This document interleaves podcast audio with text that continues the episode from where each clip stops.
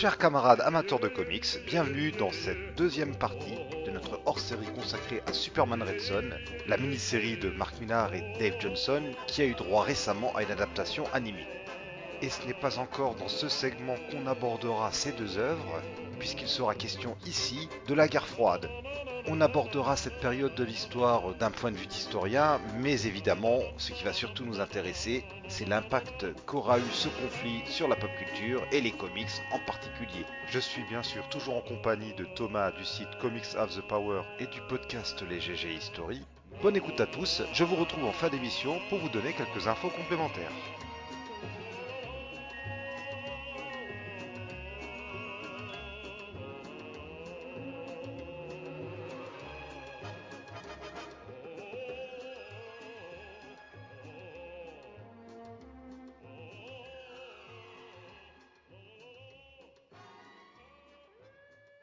Depuis avant, on vous parle de la guerre froide, c'est quand même une période assez connue, hein, on l'a dit, hein, c'est l'URSS face aux États-Unis, mais c'est un petit peu particulier. Et Thomas, est-ce que tu pourrais expliquer exactement qu'est-ce que c'est que cette guerre froide? Je pense que ce qui est important à comprendre, c'est déjà euh, la manière dont ça s'est déroulé. C'est que l'URSS euh, et les États-Unis, bien sûr, sont alliés pendant la Seconde Guerre mondiale. Et en, août 1945, euh, les États-Unis, ils, ils possèdent la bombe nucléaire. Et petit à petit, en fait, euh, bah, les, Alliés se rendent compte qu'ils vont gagner la guerre, et les appétits entre les vainqueurs euh, commencent euh, à se réveiller.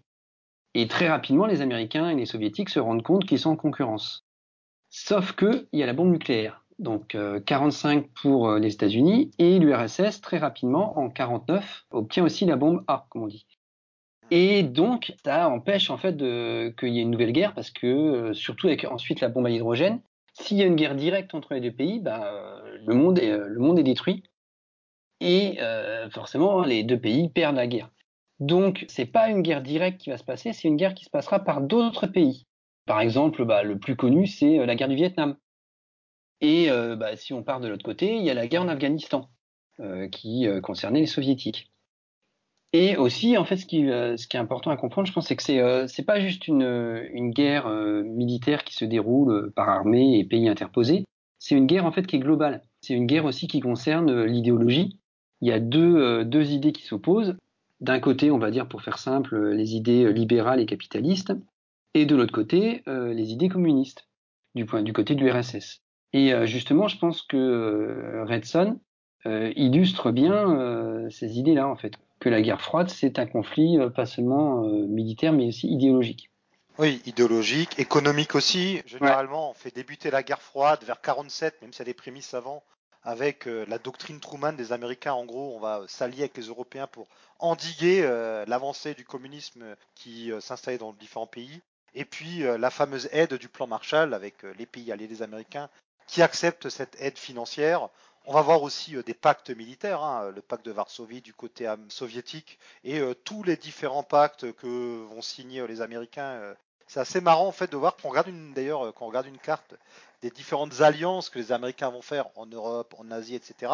C'est qu'ils vont vraiment entourer l'espace soviétique, communiste, appelez ça comme vous voulez, mais cet espace-là, cette sphère d'influence soviétique va vraiment être entourée par les États-Unis qui vont faire des pactes un peu avec tous les pays qui acceptent de s'allier avec eux et ce qui est important à comprendre, en fait, c'est que euh, chacun des deux camps était perçu de, euh, de détenir la seule vérité. Quand tu dis justement que l'URSS était entourée, bah justement, c'est ça que, euh, que reprochait l'URSS, c'est qu'ils avaient l'impression d'être envahis et complètement contrôlés par les alliances américaines. Et du côté américain, eux, leur version, c'était contenir l'avancée soviétique et si on parle du Vietnam, l'idée c'était euh, la théorie des dominos, c'est-à-dire qu'il fallait à tout prix défendre le Vietnam parce que si le Vietnam tombait, toute la région d'Asie du Sud-Est allait devenir communiste.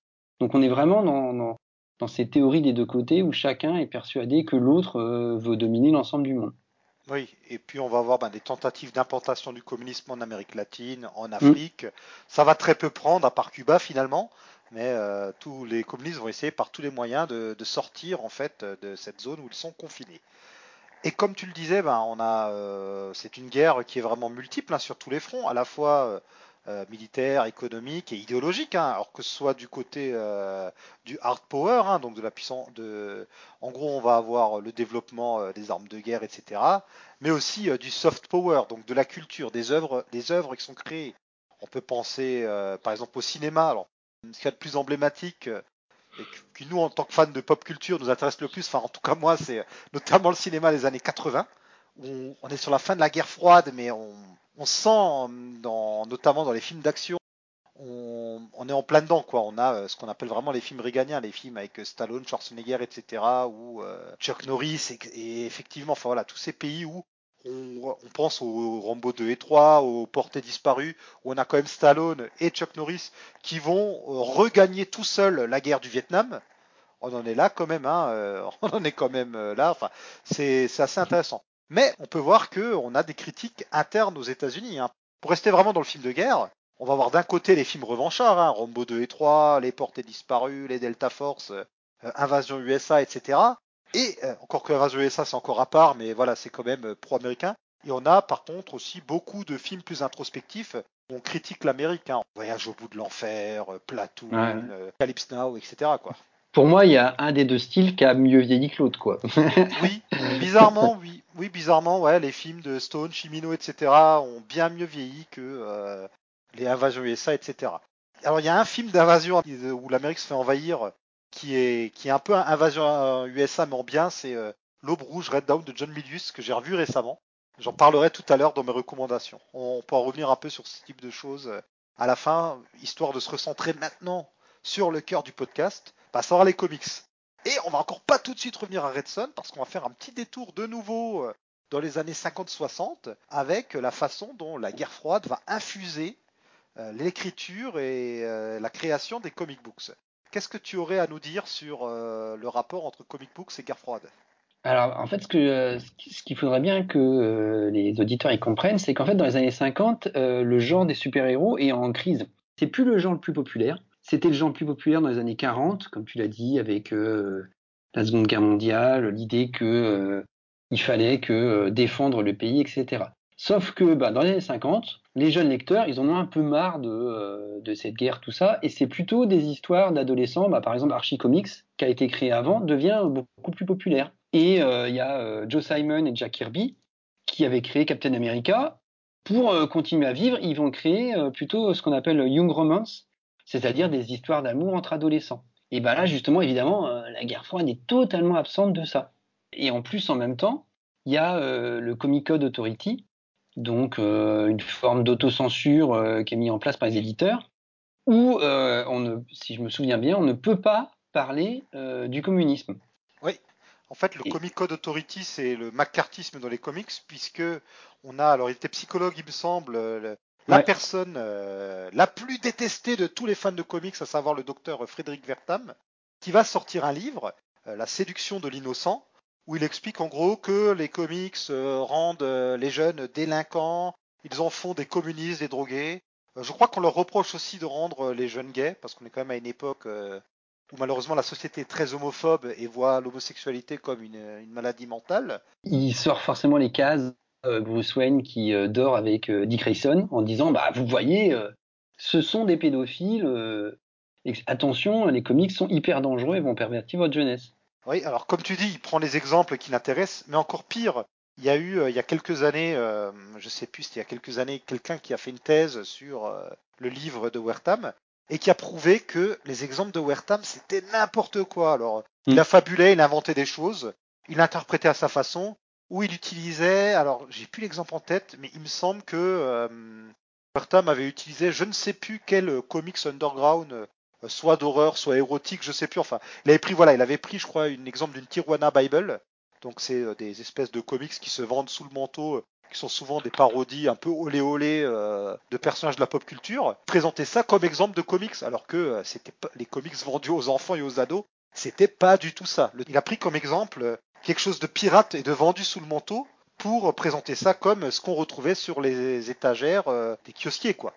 Le type a vraiment affabulé, il a vraiment menti ouvertement dans son livre. Bah, c'est exactement l'exemple typique qui est encore aujourd'hui d'un éditorialiste. Bon là, c'était un soi-disant médecin, mais qui en fait cherche à faire le buzz et à, vendre son bouquin en utilisant tous les moyens possibles. Et là, ah, clairement, c'est ça, quoi. Oui, ah bah, je vais donner un exemple politisé. Hein. Par exemple, Philippe de Villiers qui a sorti il y a un an ou deux son livre J'ai tiré le fil du mensonge et la vérité est apparue ou un truc comme ça. En gros, il explique que oui, l'Europe est manipulée par la CIA ou je ne sais quoi avec des documents euh, à l'appui. Alors attention, hein, je, je, suis pas pour ou contre De Villiers, je donne juste un exemple qui me vient en tête. Hein, parce qu'à la télé, j'ai vu quelqu'un qui montrait que euh, falsifiait ses preuves, puisqu'il avait dans ses preuves, il disait avoir exhumé, je crois, en Suisse, un document. Euh, il y avait marqué, il y avait le tampon top secret et tout. Effectivement, le document était un document classifié, sauf que il a montré que la moitié, parce que s'il avait mis la deuxième page, on aurait vu qu'il y avait la mention le document est top secret, jusqu'à telle date. En gros, c'est un document qui a été rendu public quelques mois plus tard. de toute façon, c'est le, principe des archives, c'est-à-dire qu'il y, a une date à laquelle euh, on ne peut plus consulter les archives, mais la plupart du temps, c'est pas des histoires de secret défense, c'est juste euh, la protection de la vie privée des gens. Ces gens-là utilisent toujours ces excuses-là pour dire on nous cache des choses. Non, enfin, c'est juste que euh, le grand-père, il n'a pas envie qu'on révèle son bulletin médical quand il a fait son récit militaire, c'est tout.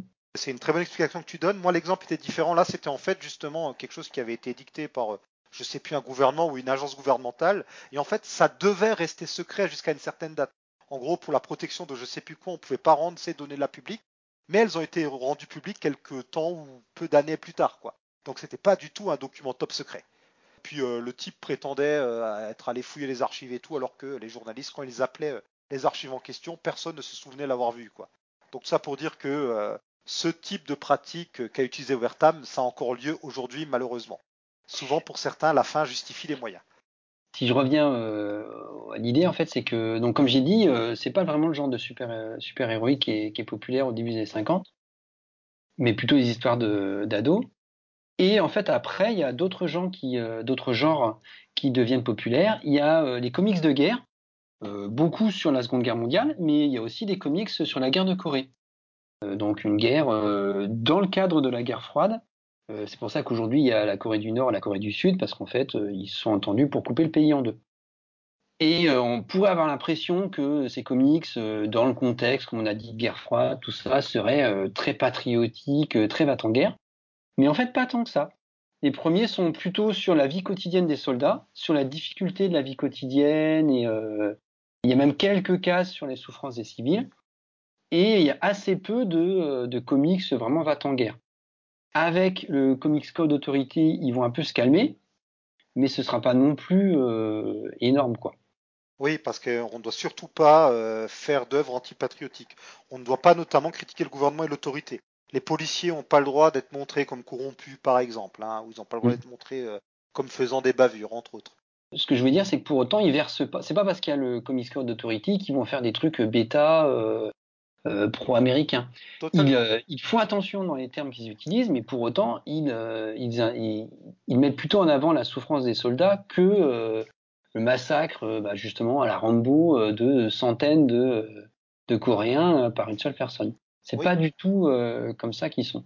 Il faut se rappeler de quelque chose, c'est que beaucoup d'auteurs ont eux-mêmes fait la guerre, que ce soit la Seconde Guerre ou la Corée.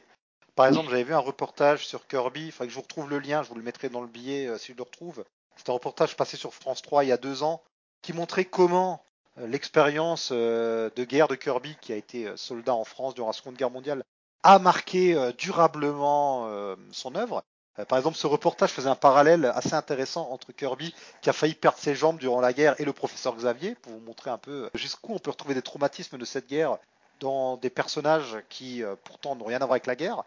D'ailleurs, après coup, j'ai une parenthèse dans la parenthèse, on découvrira après coup que Xavier a perdu ses jambes durant la guerre de Corée, hein, comme quoi finalement euh, cette idée retombe sur ses pattes sans mauvais jeu de mots. Et autre chose, comme tu le dis, les comics de guerre sont pas forcément pro-guerre. Elles vont nous montrer alors aussi bien l'absurdité de la guerre que l'héroïsme des soldats ou la camaraderie, mais sans, sans, pour autant dire que faire la guerre c'est bien. Je pense au Sergent Rock de Joe Kubert. Chaque épisode se termine par euh, Make War No More ou un truc du genre. Comme quoi, on peut faire des centaines d'épisodes de guerre et à chaque fois, comme morale, dire à la fin que bah, arrêtez de faire la guerre. Ce qui peut être intéressant, c'est que des fois, on a l'impression qu'un comics n'a rien à voir avec euh, la guerre.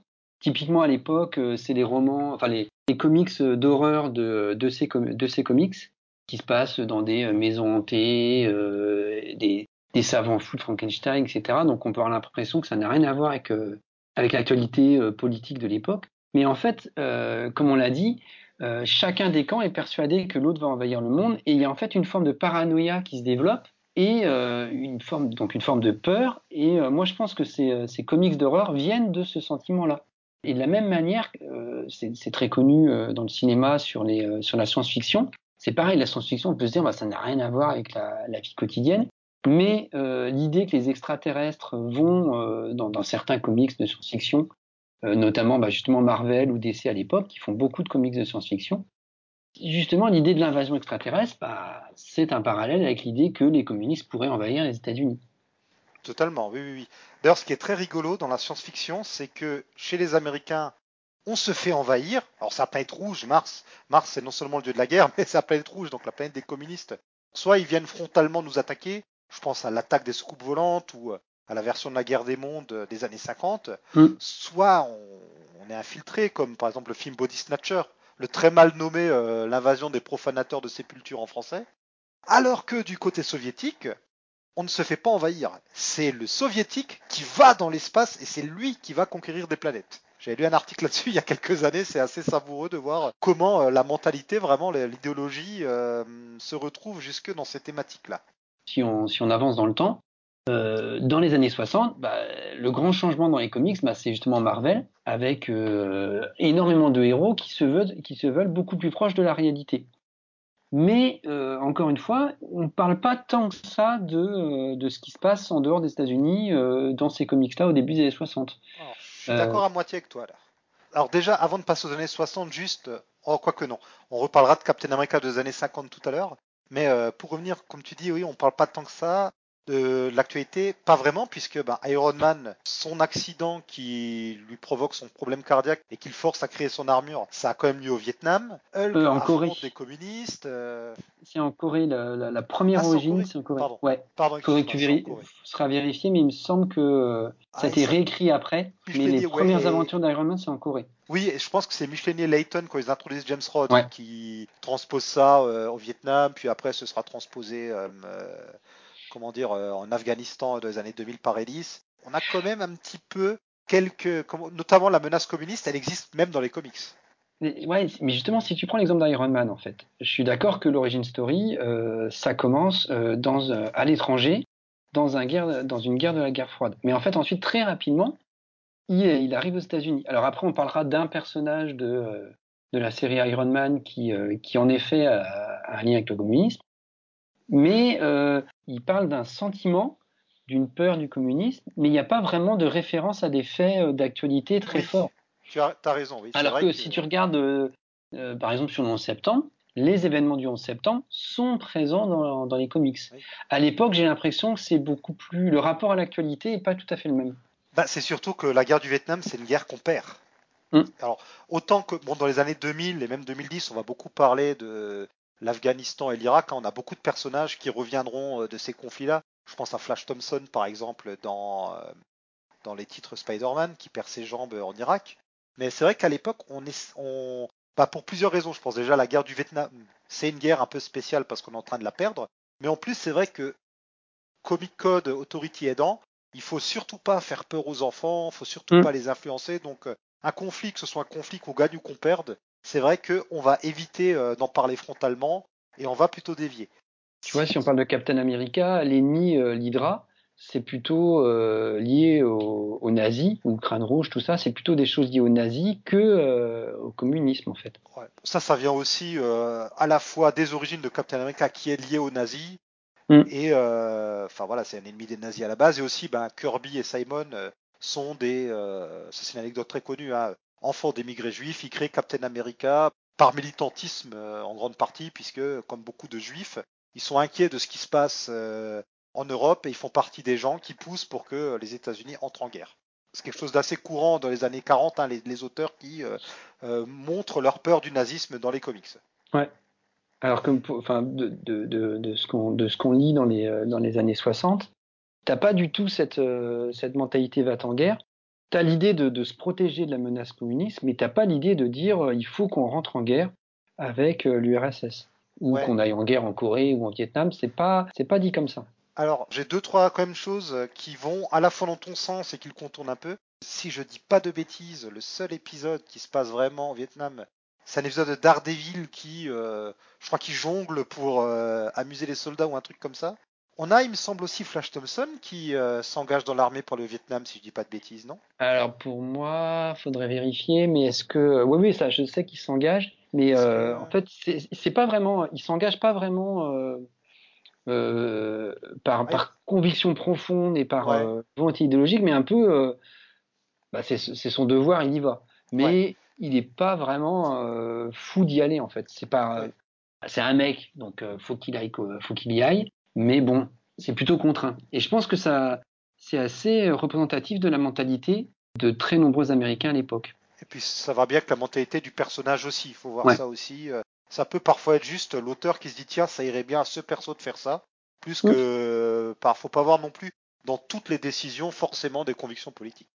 Par contre, il y a un épisode des Avengers, c'est le 18, 19, 19 il me semble, où ils vont, euh, les Avengers à ce moment-là dirigés par Captain America qui est revenu, où ils vont au Sin Kong, qui est euh, à la fois euh, un pastiche de la Corée et du Vietnam, où ils vont affronter le commissaire et on, voit quand même les Avengers aller dans un espèce de simili-Vietnam.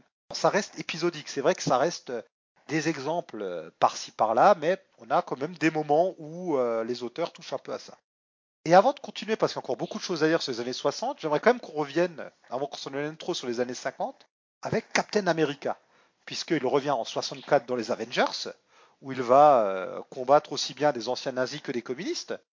À la fin de la Seconde Guerre mondiale, euh, le titre continue jusqu'en 49, 50, je sais plus exactement, mais hmm. le titre continue quand même après. Hein. Euh, Captain America, si je dis pas de bêtises, devient enseignant dans l'école où Bucky est scolarisé, parce que Bucky ne l'est jamais. Et le titre finit par disparaître.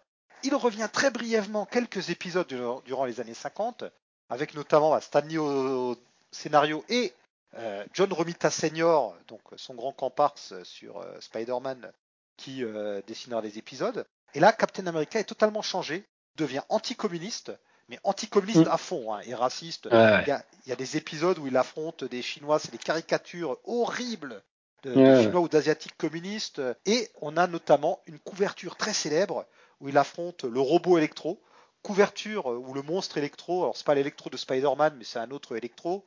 Bon, Stanley, il aime bien quand même recycler ses concepts. Hein. Couverture très souvent proposée d'ailleurs dans les manuels d'histoire. On a également euh, Crâne Rouge qui est réinventé ici en communiste. Alors ça lui va bien parce qu'il a le crâne rouge, mais bon, crâne rouge, ça reste quand même un nazi à la base, donc euh, c'est un peu bizarre de le voir devenir communiste. Et quand Captain America réapparaît en 64, les Avengers le retrouvent dans la glace, et pendant plusieurs années, c'est un peu flou parce que ben déjà, visiblement, il est tombé dans l'Atlantique, euh, il a été gelé grâce à son sérum de super soldat. Il n'est pas mort, mais il est en animation suspendue. Et donc, de la fin de la Seconde Guerre mondiale jusqu'au début des années 60, ben, quand Captain America apparaissait, c'était pas lui. Et on savait pas trop qui c'était. Ouais, je, pense que de la, part des auteurs qui font revenir à Captain America, c'était vraiment l'idée de, de, ne pas parler du tout de cette phase des années 50, un peu honteuse et euh, catastrophique, et de revenir à la période héroïque pendant la Seconde Guerre mondiale. Vraiment idéaliste, il est, euh, il est, il est même sans doute très différent de sa version des années 40. Et euh, l'historien William Blanc, alors je ne sais pas si tu connais un peu l'œuvre de William, qui, est, euh, qui est spécialiste de la pop culture, il a écrit, j'en reparlerai dans mes recommandations, il a, il, notamment, il explique notamment que le personnage de Captain America qui revient, qui renaît des glaces, il le rapproche à la fois euh, du mythe arthurien, qui est très populaire à cette époque-là euh, aux États-Unis. Hein, c'est euh, en gros dans une période troublée, on perd le Vietnam, Kennedy vient d'être assassiné. Bah, Captain America, c'est un peu le roi Arthur qui revient blessé, qui revient d'Avalon.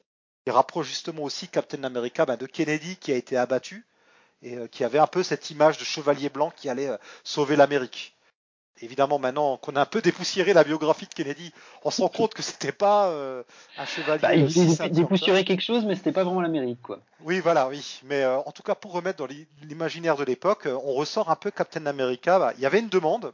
Il y a d'ailleurs un épisode de Strange Tales où la torche humaine fait équipe avec un cascadeur déguisé en Captain America et à la fin, il me semble que les auteurs disent si vous voulez revoir Cap, écrivez-nous.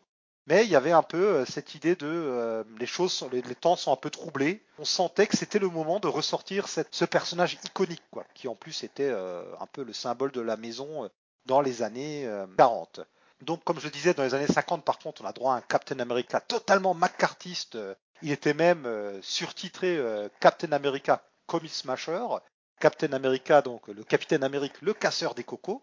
Et lorsqu'il revient dans les années 60, ben, il est moins unilatéral. Les années 40, on était plutôt anti-nazi, donc euh, il est quand même super bien écrit, que ce soit par lui ou par Roy Thomas. Hein. On nous montre vraiment que le type est encore dans une mentalité années 40.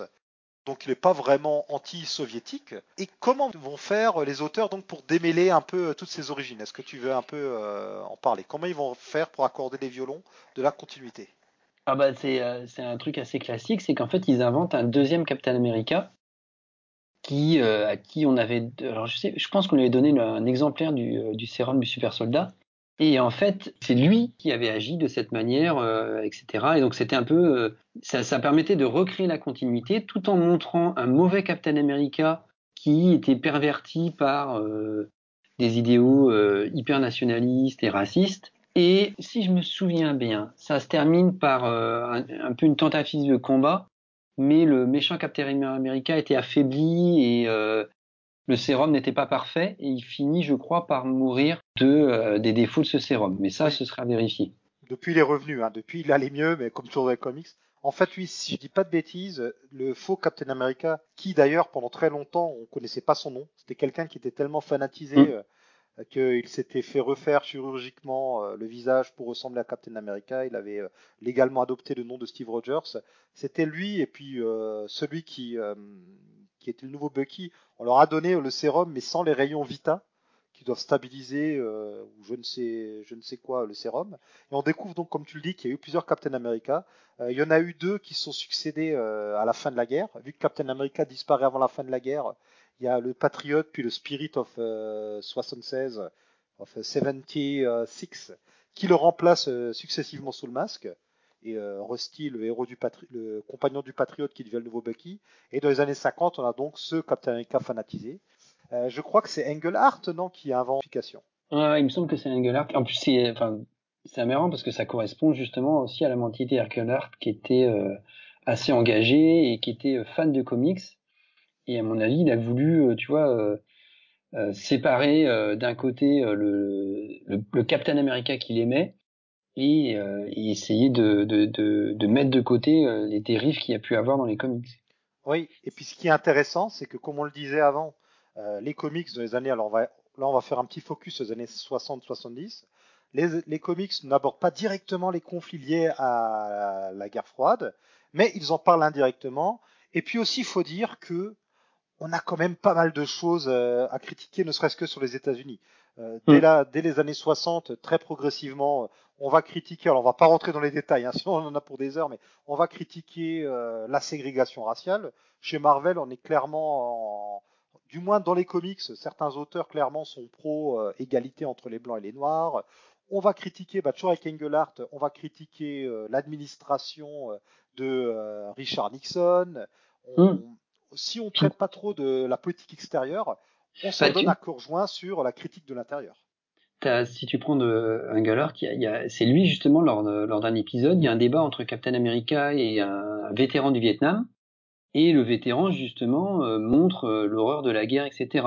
Captain America est plus euh, plus partagé là-dessus, mais il termine quand même l'épisode en disant que que c'était une erreur d'y aller quoi. Et tu parlais d'Engelhardt, justement, il, invente toute une histoire autour de d'un complot au sommet de l'État et et, le, et, le, et c'est justement lui qui, qui, crée cette idée de Secret, Empire qui sera euh, réutilisé et euh, actualisé par Nick Spencer. Avec Richard Nixon qui est en fait le grand méchant et qui finit même par se suicider à la fin. Je voulais pas dévoiler un mystère. De... Ah mince, mince. Bon, non, non, parce qu'en plus bon, ça date un peu donc. Et puis surtout si vous lisez des articles qui parlent soit de la guerre froide dans les comics, enfin plutôt, enfin qui parlent plutôt soit de Captain America, soit de, des années 70, on en revient toujours à euh, l'Empire secret et à l'histoire du faux cap. Donc, c'est des choses qui sont connues, quoi, qui sont rentrées dans la postérité. On peut plus vraiment dire que ce sont des spoilers. Alors, revenons un peu encore quand même de l'année 60. Comme on le disait avant, on affronte quand même des communistes. Hein. Iron Man affronte euh, la dynamo pourpre, donc, euh, donc en gros, bah, pourpre pour rouge comme le communisme, et le Titanium Man, l'homme de titane. Hein. Les Américains ont un homme de fer, les Russes, ils ont un homme de titane. Le Radioactive Man aussi. Voilà, les Russes, ils ont euh, le titane, ils ont euh, l'homme radioactif comme la bombe. Enfin, vraiment des méchants qui, qui sentent la guerre froide à plein nez. Il n'y a pas qu'Iron Man qui affronte des communistes. Hein. On a Hulk, par exemple.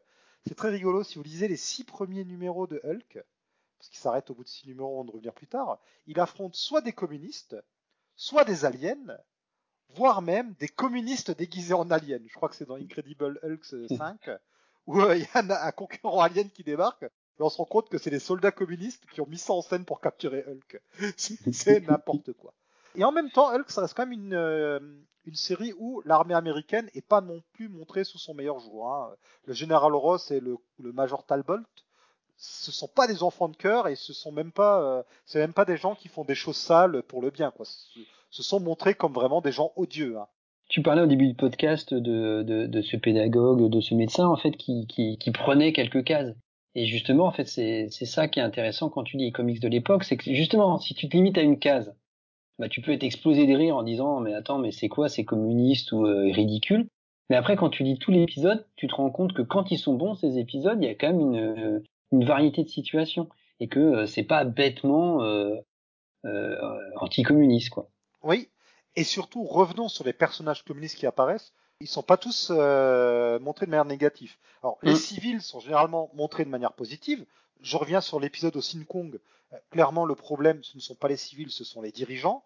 Et même les, hommes de main, les, vilains du mois, ben, ils peuvent être très honorables. Je prends un exemple très emblématique. Alors moi, c'est un épisode qui m'a scotché euh, quand je l'ai lu il y a une dizaine d'années. C'est Avengers 43 et 44 c'est un diptyque où les Avengers euh, vont affronter euh, des communistes. Alors en gros, il y a Black Widow qui est un peu à ce moment-là le huitième membre non officiel qui gravite autour euh, de, de l'équipe, qui est une, ancienne, une espionne soviétique qui est en train bah, de passer à l'ouest.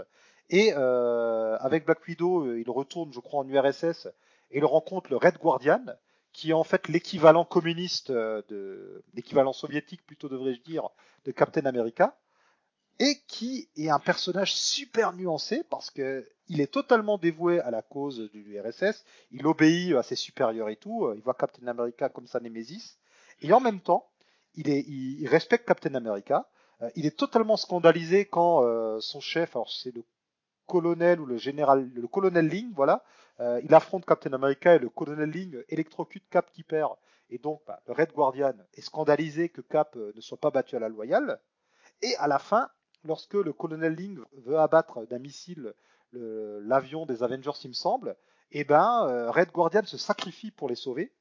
Et euh, Captain America euh, finit même par dire bah, que cet homme était un homme honorable. Enfin, il, est introspectif. Il se dit mais finalement qu'est-ce qui est vraiment pourri? On, comprend qu'en sous-texte que bah, au final dans toute cette histoire de, méchants soviétiques, ce qui est pourri dans la pomme, c'est avant tout le noyau, c'est avant tout les têtes pensantes, pas tout ce qu'il y a autour. Et c'est assez intéressant de nous montrer que même si chez Marvel, on reste quand même opposé à, au gouvernement soviétique ou à l'idéologie même communiste, on n'est pas opposé aux personnes, par contre. On, donne, mm. on laisse le bénéfice du doute aux personnes. Je pense que tu, quand tu parlais justement d'Iron Man, je pense que c'est l'exemple où euh, les communistes sont les plus présents, la série où ils sont plus présents. Et euh, la veuve noire, je trouve que c'est un personnage qui est hyper intéressant.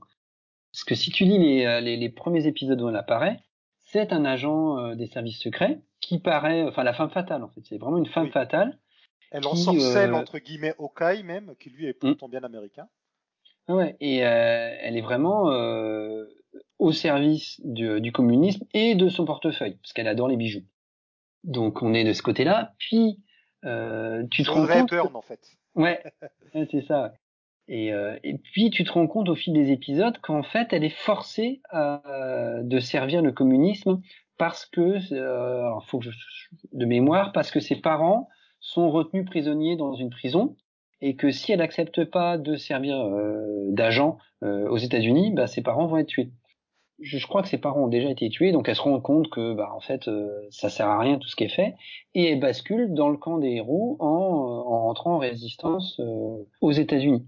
Donc il y a vraiment le basculement en, quelques années quand même. Je pense pas que ce soit en quelques épisodes, en quelques années d'un agent servile à euh, une nouvelle héroïne. Bah oui, et puis alors là l'épisode dont je parlais des Avengers en 67, ça finit par mm. achever son basculement puisque le Red Guardian elle se rend compte que c'est son ex-mari qu'elle pensait mort, mais que grande tradition euh, de, de films d'espionnage. Hein. On a fait tuer, euh, alors il était cosmonaute ou pilote, on a fait croire qu'il était mort pour en fait euh, l'entraîner et tout. On est, on est dans du James Bond un peu. Hein. Mm. Et Black Widow, comme tu dis, bah, elle va basculer, elle va bosser pour le Shield. Elle finira par devenir finalement, au bout d'un moment, membre des Avengers. Ça, ça met un moment quand même hein, avant qu'elle intègre officiellement l'équipe.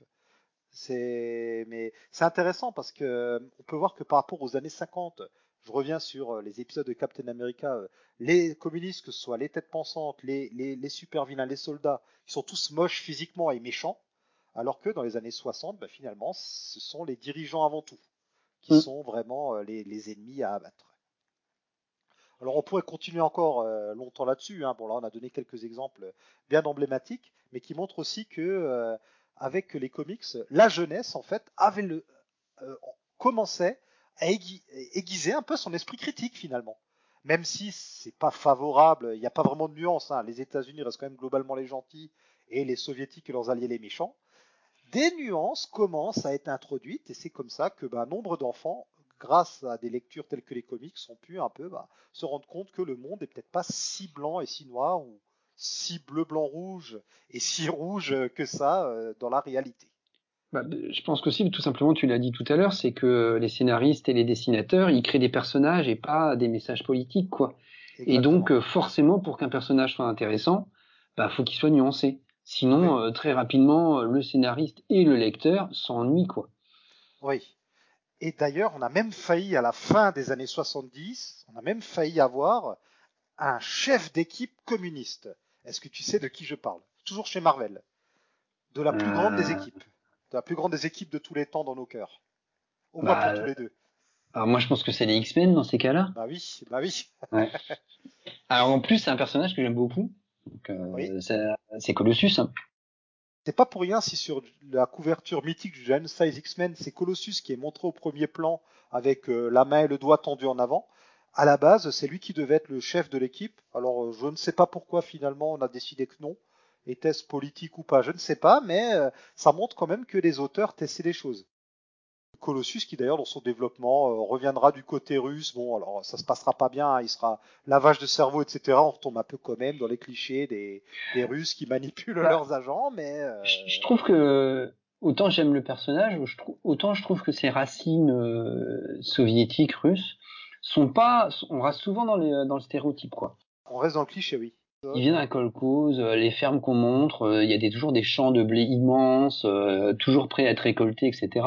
Bon. se manifeste quand il sauve sa sœur qui va se faire rouler dessus par un tracteur. Enfin, vraiment l'homme de fer qui protège contre la machine. On verra plus tard, bien des années plus tard, je crois que c'est les années 90, qu'il avait un frère cosmonaute. Oh là là, ça c'est une catastrophe. on est dans le cliché, on est dans le cliché absolu. Et je, juste, je pense qu'on en parlera plus tard, mais euh, il y, a, y, a, quelques épisodes sur la fin de la guerre froide qui là par contre sont intéressants.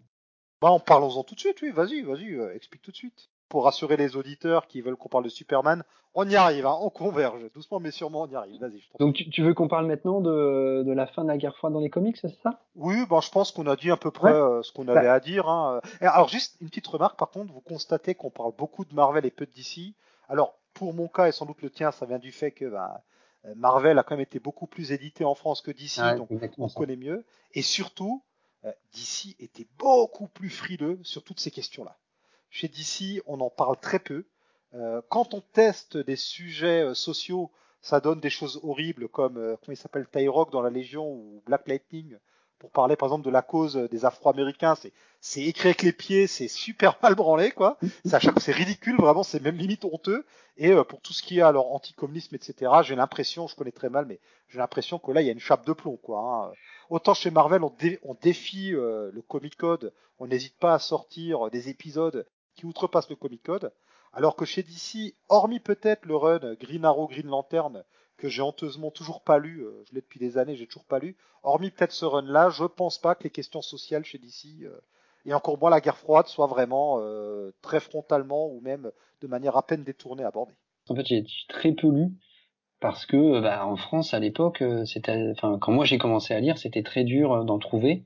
Ah et donc, je serais pas capable de dire. Mais si on prend la, fin de la guerre froide, il y a déjà, je suis fan de ce run-là, mais il y a, je pense qu'il y a, il un, un, comics à lire qui est vachement intéressant, c'est le Daredevil de Nocenti et Romita Junior, qui est pas vraiment sur euh, la guerre froide, tout ça, mais en fait, dans le début, il y a, euh, il y a des manifestations euh, de pacifistes et de, et de partisans plutôt de, des républicains, on va dire. Et on voit très bien dans les premiers épisodes qui se passent en 88, donc en fait un an avant la chute du mur, on voit encore qu'il y a la peur du nucléaire, la peur de la fin du monde et de la menace communiste. Donc je trouve que ces épisodes sont très intéressants parce qu'ils montrent que euh, un an avant la fin, bah, rien n'était écrit et que euh, on, on, est, on, était encore en plein dans euh, l'idée de guerre froide, même si l'URSS était affaiblie. Donc ça, je trouve ça très intéressant de ce côté-là. On est totalement dans la filiation de tout ce qui découlera de Watchmen. Là. Ouais. Watchmen, c'est 86, vu que tu en as parlé récemment dans un GG History alors on va pas aborder la Watchmen, le monument, mais clairement Watchmen aussi, voilà, une, euh, une œuvre écrite par qui bah, Par un Britannique qui parle en grande partie de la guerre froide, de la guerre du Vietnam. Ils abordent aussi, il me semble, la Corée, si je dis pas de bêtises. Voilà. Euh, et euh, ça fera des émules, évidemment, comme tu dis, bah, le run de Nocenti. chez Miller, hein, le, le, Daredevil de Miller, dans il y a la dernière partie de, de Born Again, avec Nuke, ce personnage, on comprend pas trop ce qu'il vient faire là et Captain America qui apparaît. Et là, clairement, on est dans une critique euh, des films riganiens avec euh, les héros bodybuildés. Euh, clairement, c'est Rambo qui a très mal tourné, quoi. Hein, ah bah, c'est Rambo qui prend de la drogue. Oui, voilà, ouais. D'ailleurs, alors petite parenthèse, mais j'ai revu le premier Rambo il y a quelques années. J'ai eu l'occasion, bah, avec notre ami XP que je salue, qui a fait récemment un podcast avec nous. On l'a vu à Paris, il était projeté en VOST. Et il y a très peu de moments qui se passent pendant pendant la guerre du Vietnam. Il y a juste quelques flashbacks de Rambo. Où on voit qu'il a été ben, littéralement créé. Hein. Il y a le, son colonel qui dit euh, Dieu n'a pas créé Rambo, je l'ai créé. Et en fait, en voyant tout ça, je me dis mais les origines de Rambo, on dirait une version torturée de Captain America. Ah mais le, le, 1 n'a rien à voir avec la suite quoi. Le 1, ah c'est vraiment un... enfin, c'est une œuvre d'auteur euh, par Stallone et, euh, et, par le réalisateur qui, qui veulent parler de la guerre du Vietnam et du retour des vétérans sous forme de film de guerre, mais pas du tout, euh, pas du tout ce qu'on en fera ensuite. Euh, voilà quoi. C'est rien à voir. Oui, alors euh, c'est un peu de, très loin, mais c'est un peu The Deer Hunter, le voyage au bout de l'enfer sous stéroïde quoi. C'est vraiment, c'est une autre vision de, Enfin, c'est voilà, c'est une version un peu plus musclée, quoi. Mais, clairement, quand on voit que Rambo, en fait, bah, il fait partie de la commando d'élite, c'est un des meilleurs, c'est une machine. Il est limite surhumain, et c'est parce qu'il a vécu vraiment euh, des, un entraînement traumatisant euh, supervisé par l'armée. On est vraiment dans une, version torturée de Captain America, ce qu'on retrouve dans Nuke. Et puis encore pour parler euh, de, de bah, justement de Berlin et tout ça, on a le fameux, c'est un one shot ou un graphic novel, Spider-Man et Wolverine à Berlin c'est, euh, je sais pas si tu l'as lu. Moi, je l'ai jamais lu, malheureusement. Ah, ah euh, si, je l'ai lu. Euh, je l'ai lu à l'époque. Donc, je l'ai, je l'ai dans la maison familiale. mais ouais, dans mes souvenirs, c'était vraiment très très bien sur la situation de Berlin à l'époque. Mais bon. C'est avant ou après la chute? Parce que de tête, je crois que c'est de 89 avant. la Avant. La ville est coupée en deux, et, mais c'est avant. Mais alors, mes souvenirs d'il y a des 23 ans, donc, mais je suis sûr que c'est avant, mais après, je pourrais pas dire plus. Et, épisode traumatisant pour Spider-Man en plus, vu qu'il mm. arrive un truc. Euh, alors on dira pas quoi, mais euh, ça arrive encore que ce soit référencé aujourd'hui ce qui lui est arrivé pendant cet épisode. Ouais, mais j'ai beaucoup aimé à l'époque. Il faudrait que je, je, retrouve ça d'ailleurs. Je vais, je vais aller faire un voyage euh, dès que j'aurai le droit pour, pour les récupérer. Et donc, donc ça, c'était sur l'épisode pour montrer que bah, qu'il n'y a pas de, de, fin définitive un an avant. Et ensuite, ce que, ce que je trouve super intéressant, à lire pour comprendre euh, l'après-guerre froide et euh, la situation de l'URSS, c'est toute la saga dans les X-Men avec Omega Red. Oui. Où en fait, Omega Red, donc c'est un personnage qui a été créé par des scientifiques pendant la guerre froide. Et c'est un parasite qui, en fait, pour vivre, a besoin de se nourrir de l'énergie des autres. Et en fait, pour moi, c'est carrément une, en fait, une, une parabole sur euh, le communisme, euh, voilà quoi, qui, euh, qui avait besoin de, de, de, de, tuer les gens pour survivre. Dans, dans cette saga, en fait, ils vont, enfin, ils, ils, retrouvent Colossus dans son village. Bon, les pages là sont pas top top, mais après, en fait, ils vont dans une ville voisine où ils sont recrutés par le, le KGB qui collabore avec le Shield, donc un peu les services secrets américains, même si en théorie c'est mondial Donc on voit bien que le monde a changé puisque URSS et enfin Russie à l'époque, je crois, ça vient de basculer. Russie et, euh, et Américains travaillent ensemble. Et ils vont dans une ville qui est complètement, euh, qui ressemble plus à un film d'horreur parce que les gens sont euh, sont complètement des zombies puisqu'ils sont vampirisés par Omega et un autre personnage. Et donc tu as vraiment cette vision l'idée que le communisme s'est effondré et que le nouveau pays, la Russie, est vraiment complètement anesthésié par le choc qu'ils ont reçu. Alors moi je connais très mal, j'ai lu la première apparition d'Omega Red, c'était sorti dans un best-of chez Panini, mais je connais euh, assez mal cette période, mais oui on a, euh, on voit que euh, les comics utilisent comme terrain de jeu l'après l'après chute du bloc de l'est. Chez DC aussi on, on va retrouver ça. Alors je connais très mal, mais on a, je sais qu'on a comment il s'appelle, on a Rocket Red Seven qui est communiste, qui est dans la Justice League. Alors je crois qu'il rentre déjà dans la Justice League avant la chute du mur, mais euh, je sais qu'on touche un petit peu de ça euh, chez DC aussi. Hmm. Et puis et puis euh, chez Marvel, les il y a alors comment il s'appelle? Il y a l'équipe, il y a une version Avengers soviétique qui a eu 10 000 noms différents, qui va pas mal revenir dans les années 90 aussi, il me semble. Ouais ouais ouais, qui, qui va s'appeler Soviet suprême à un moment. Ce qui est assez drôle parce qu'en fait c'est le c'est le nom du gouvernement en URSS. Et en fait ce qui est ce qui est marrant c'est qu'au départ ils sont vraiment conçu un peu comme étant le, contre-modèle des Avengers. Parce que tu m'as tu as parlé tout à l'heure de la Dynamo Pourpre, qui est un peu le Iron Man de l'URSS. Il fait partie de cette équipe-là. Le Gardien Rouge, il est souvent associé avec eux. Et tu as aussi euh, un ours géant.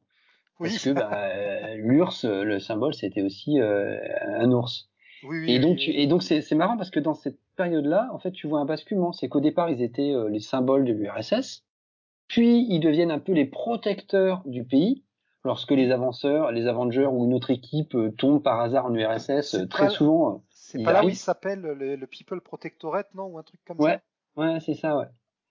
Et et après, ou en même temps, ils, souvent, ils, après que l'avion est tombé en URSS et que ils se combattent deux trois cases, ils finissent souvent par collaborer ensemble face à une menace commune. Oui on se rend compte qu'ils sont jamais vraiment méchants, mais euh, que euh, en gros ils, obéissent aux ordres qu'on leur donne. voilà, ou que euh, ils, savaient pas que les Avengers étaient tombés par accident dans cet endroit-là et que et qu'en fait ils ne venaient pas agresser le pays. Oui, il y aura Cyberforce aussi, écrit comme Siberia il me semble, et les deux équipes vont donner la Winter Guard, la garde d'hiver. On reste dans l'image de bon, comment dire, la Russie il fait froid, ce sont voilà c'est l'équipe qui vient de ce pays qui nous glacé, qui est toujours en compétition avec les Avengers, à la manière de la Russie qui, euh, depuis 91. Euh, Et ce qui est marrant, c'est que tu vois justement que ces, représentations qui ont été créées pendant la guerre froide, donc parfois euh, pendant l'enfance des scénaristes, restent très ancrées dans la tête des scénaristes. Je sais pas si tu as lu la, série récente Weapon X de Fred Van Lante et Greg Pak, qui est très mauvaise. Mais comme c'était dans un euh, recueil, un one euh, shot, euh, il y avait un one shot pour je sais plus quel event récemment, mais sinon non, j'ai pas, j'ai pas lu. Ah bah c'est, enfin globalement c'est, c'est catastrophique.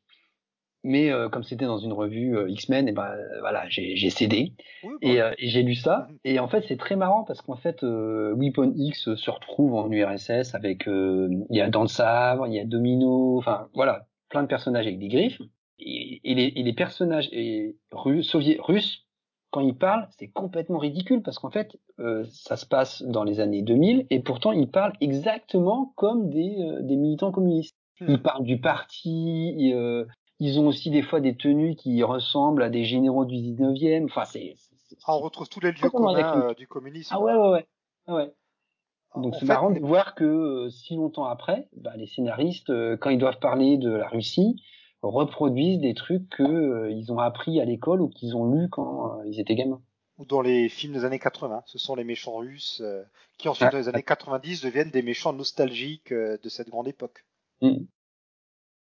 Alors, je pense qu'on a un peu fait le tour, et en plus de loin, parce qu'il y aurait tellement de choses encore à dire sur la guerre froide. Hein, là, voilà, on a vraiment, on survole et puis on fait ça de par nos lectures respectives. Et comme toi et moi, on est plus lecteurs Marvel, ben, forcément, on laisse euh, d'ici un peu plus de côté, je te parle même pas de l'indé. Hein. Et voilà, c'est la fin de ce segment.